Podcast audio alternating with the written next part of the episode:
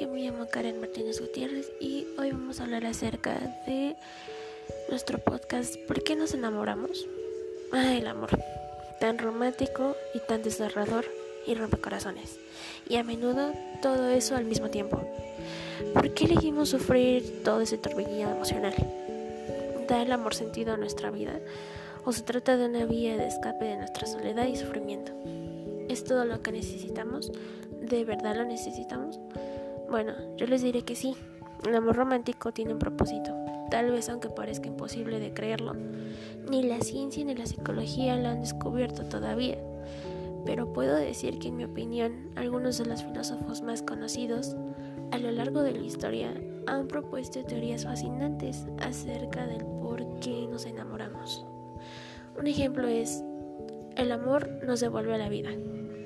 Platón exploró la idea de que amamos para sentirnos completos. Se puede decir que el amor es el deseo de encontrar un alma gemela que nos haga sentir vivos, como ya lo mencionamos anteriormente, o al menos es lo que Platón pensaba. Otra frase de un filósofo muy famoso, Arthur Schopenhauer, nos dice que el amor nos engaña para tener bebés.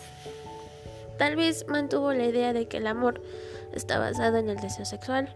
Es una ilusión atractiva. Sugirió que amamos porque nuestros deseos nos llevan a creer que la otra persona nos hará felices. Pero estamos muy equivocados.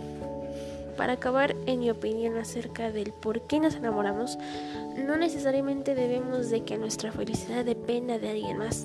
Tal vez yo esté equivocada de lo que pienso, tal vez para otros tengan otro concepto acerca del por qué nos enamoramos, pero en mi opinión, para mí es realista, ya que eh, no está alejada de la realidad.